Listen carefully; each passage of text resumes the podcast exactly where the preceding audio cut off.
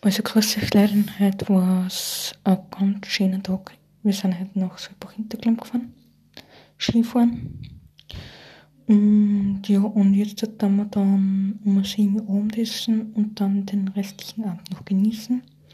Und dann schauen wir, wie es die morgigen Tage bzw. die nächsten Tage so wird. Und dann ähm, wird es hoffentlich nur ein schöner Skiurlaub. Habt einen schönen Abend für dich. Bis bald. Tschaußen.